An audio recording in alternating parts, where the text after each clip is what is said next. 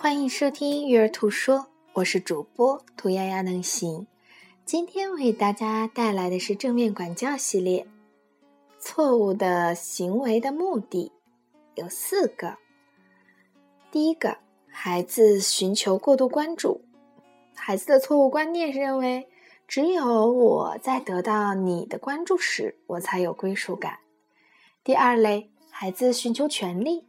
他们的错误观念是，只有当我说了算，或至少不能由你向我发号施令时，我才有归属感。第三类，报复。错误观念是我得不到归属，但至少我能让你同样受到伤伤害。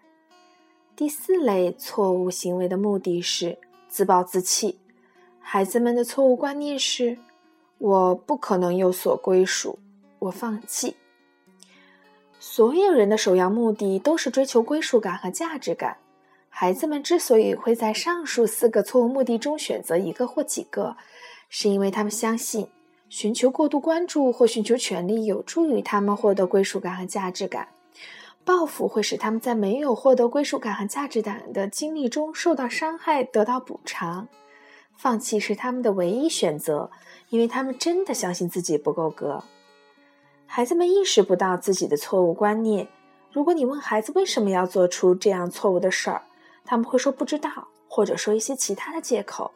这就是心理学上说的意识和潜意识的差别。这些背后的追求归属感和价值感的东西都在我们的潜意识中，而意识中，孩子们希望通过做一些错误的事情。来获取到他潜意识中想追求到的归属感和价值感。这样的论述会不会让你下一次在被孩子气得发疯的时候，停下来探寻一下他潜意识中的归属感和价值感背后的错误行为目的是什么？可能会让我们冷静下来，或者是积极暂停下来。感谢你的收听。